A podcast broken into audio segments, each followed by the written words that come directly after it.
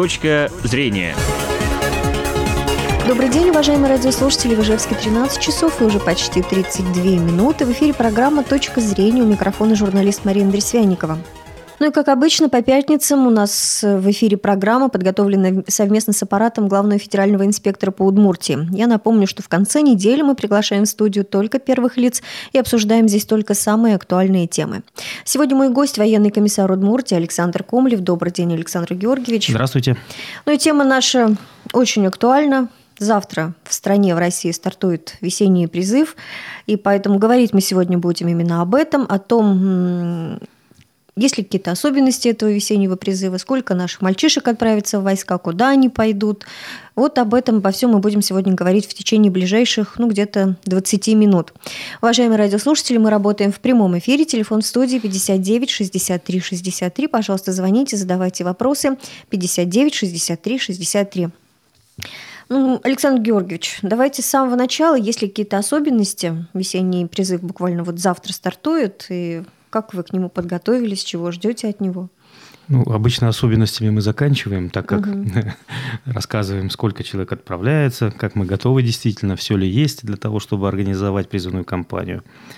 Э, хочу заверить, что все нормативные акты э, приняты своевременно, на сборном пункте подготовлены места для организации э, размещения призывников, организации питания, вещевое имущество заложено в необходимом количестве, и, соответственно, те ребята, которые будут направляться э, в войска, традиционно э, будут обеспечиваться, ну, я считаю, одним из лучших по качеству питанием, одним из лучших комплектов обмундирования. Надо отдать должное, все-таки современные требования вооруженных сил стали учитываться, и э, армейская форма действительно стала хорошей солидной.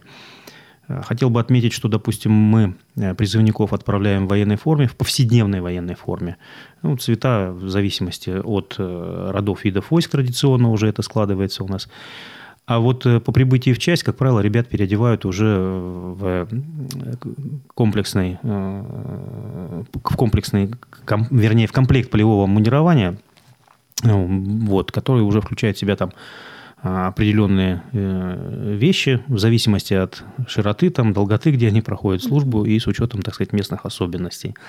Опять же, по отзывам э, самих э, ребят, которые отслужили уже в войсках, ну, вот нареканий, по крайней мере, военнослужащие по призыву очень редко высказывают какие-то в отношении вот формы одежды. По питанию сейчас мы обеспечиваем молодых людей э, в рамках и в объемах э, общевойскового пайка. Э, традиционно это несколько видов, порядка семи раз в неделю мы меняем, фактически каждый день новый рацион.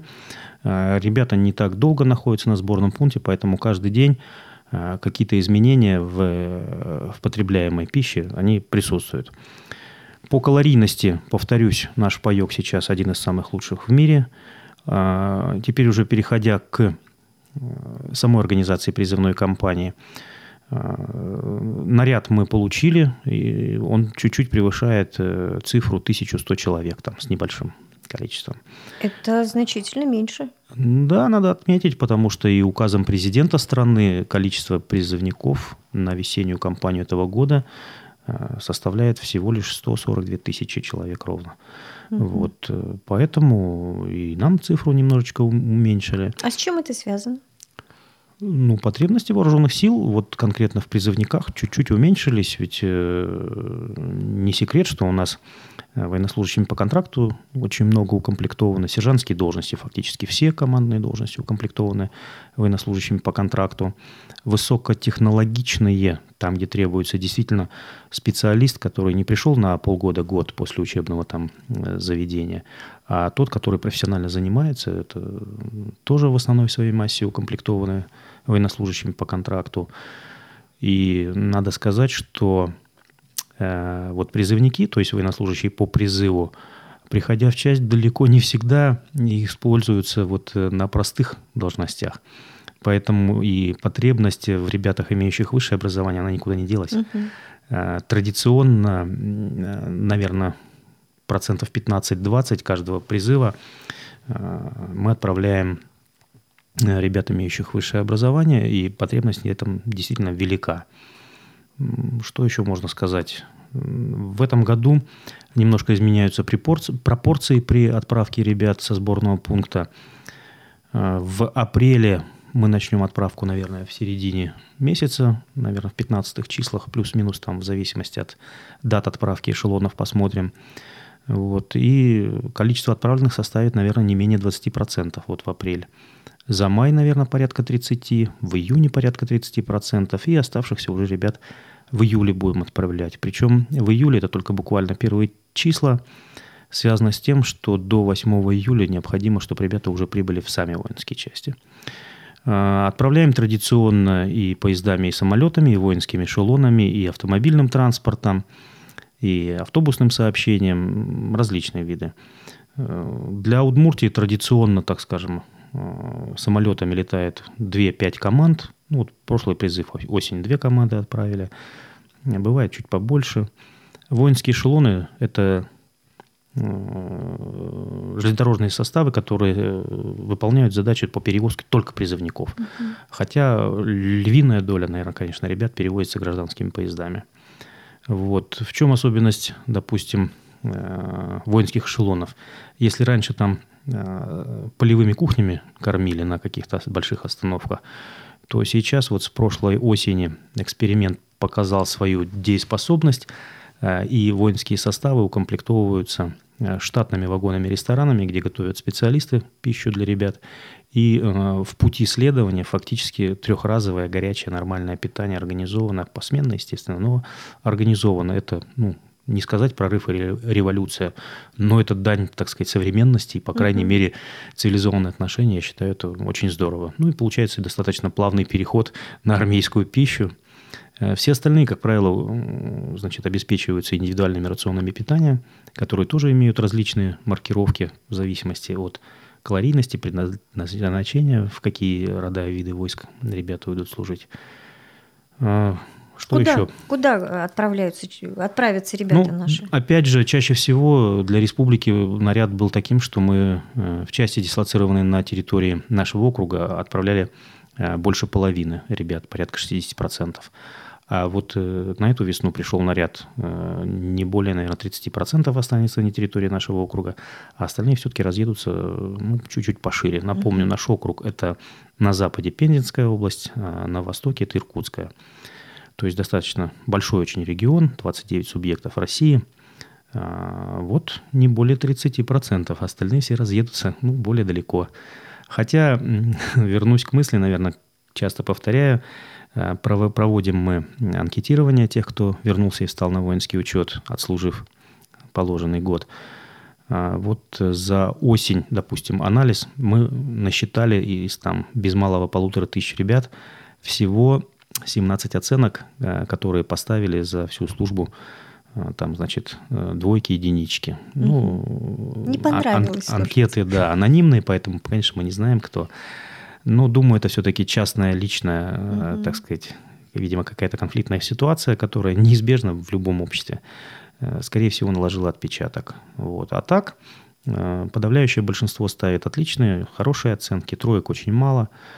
Наверное, надо дать должное организации боевой подготовки в частях. Все-таки, когда молодой человек с оружием в руках управляет какой-то техникой или выполняет какие-то задачи на полигонах, это не то же самое, что стоять в наряде или чистить угу. картошку, или подметать плац, снег кидать, ну и другие виды хозяйственных работ. И, конечно, это гораздо интереснее, привлекательнее. Да и для здоровья полезнее, надо дать должное. Подавляющее большинство ребят, прям подавляющее, конечно, набирают вес за год службы. Вот, и поэтому крики «тебя не узнать», они на вокзале слышны. слушайте, я вот сейчас слушаю вас, да, и просто поражаюсь.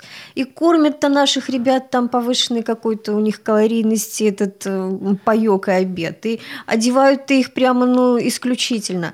Слушайте, а где же вот эта вот школа выживания, школа мужества? Ну что ж, а они, я, они а же я, не в санатории А едут. я про полигоны-то вам чего рассказывал? Вот там они выживают, там они мужество приобретают. Дело в том, что паёк и одежда – это, как сказать, это обеспечение процесса.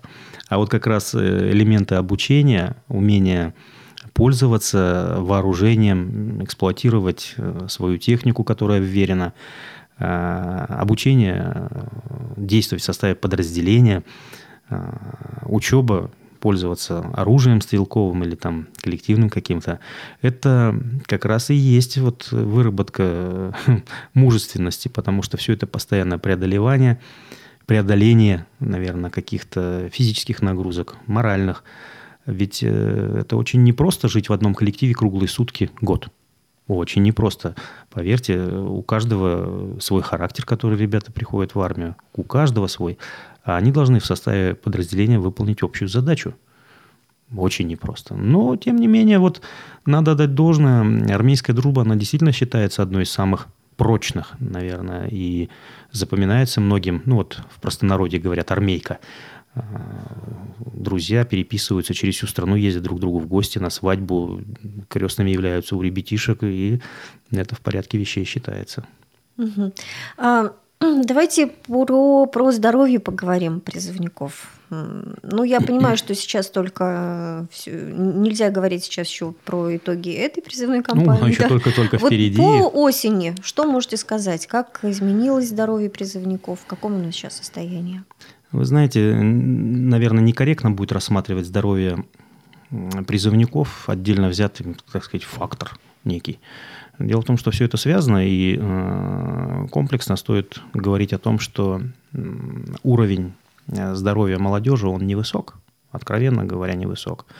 Да, по нашим критериям определенным, которые э, определены нормативными актами, и мы по ним определяем годен молодой человек для службы, не годен, или ему надо подождать, подлечиться, оздоровление пройти, или значит, пройти службу в каких-то частях, где нет очень серьезных интенсивных нагрузок. Это есть такая особенность. Но в целом я хочу сказать, что последние несколько лет мы очень плотно взаимодействуем с Министерством здравоохранения нашей республики, э, плотно работаем с врачами в муниципальных больницах, в других э, в региональных э, лечебных учреждениях. И, скажем так, более серьезно занимаемся вот этой категорией именно призывник. Я хочу сказать, за последние, вот, ну, давайте три года возьмем, у нас порядка на 3,5% категория годности к службе в, армиях, в армии возросла. Хотя она является значительно более низкой, чем а, в среднем по России. Значительно мы отстаем. Ну, это специфика и особенность, наверное, нашего региона в целом. Мы там между собой смеемся и грешим на том, что ну, слишком серьезная аппаратура у наших медиков республики, поэтому у нас годность не такая высокая. Вот, как говорят, нет человека без патологии, да? И вот наши слишком серьезно относятся. Ну, зато обратная сторона медали – у нас очень редкий факт э, возврата ребят из армии по, э, по годности, по здоровью. Очень редкий факт. И я в этом отношении, конечно, благодарен нашим медикам. Это серьезный барьер, решето, сито, не знаю, как правильно сказать, фильтр для того, чтобы э, в армию-то уходили служить здоровые люди. Как угу. это Э, ну, не знаю, не пафосно звучит, но армии это больные ребята там, они ну, не, не нужны, нужны, не да. нужны, да. Угу. Зачем насиловать человека, если он, ну, по состоянию здоровья не годен? И надо дать должное, что эта работа проводится, ведется. Мы и уже тех ребят, которые уже на сборном пункте, тоже идет отсев. Поэтому достаточно серьезно следим за этим. Если говорить о вот как раз медицинских обследованиях, достаточно ли у нас той самой аппаратуры, тех самых специалистов, которые будут смотреть ребят? Хватает, конечно, и э, оснащенность э, больниц э, резко возросла за последние несколько лет, и требования в нормативных актах, в приказах Министерства обороны, они тоже ужесточились в большинстве своем подавляющем к различным видам заболеваний.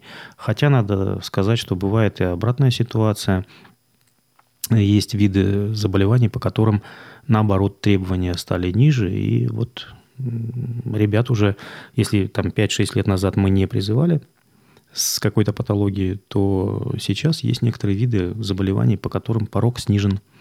Вот, и мы уже с таким видом заболевания, отклонения все равно вынуждены призывать.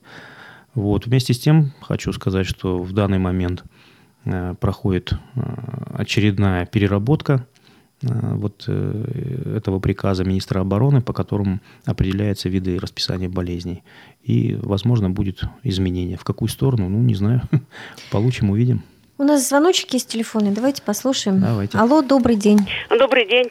Извините, пожалуйста, я к Александру Георгиевичу хотела бы вопрос задать, но не хочу представляться, потому что, может, ну, не хочу, короче Да говоря. ради бога.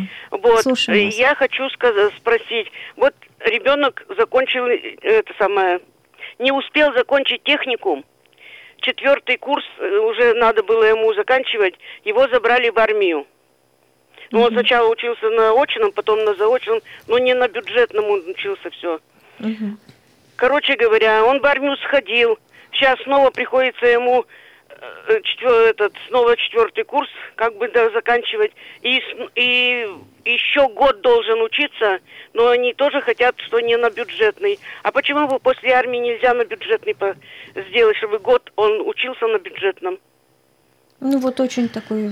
Ну, вопрос, да, сложный. непростой. Хотел бы сказать, что с 1 января вот, 2017 года произошли изменения очередные в законодательной базе, и э, теперь все ребята, которые учатся в техникумах, э, в училищах, независимо от того, после какого класса они туда поступали, если они учатся на очной форме обучения, и это для них является первым образованием после школы, то они имеют право закончить полностью образование, э, независимо от возраста, вот как произошло с вашим ребенком.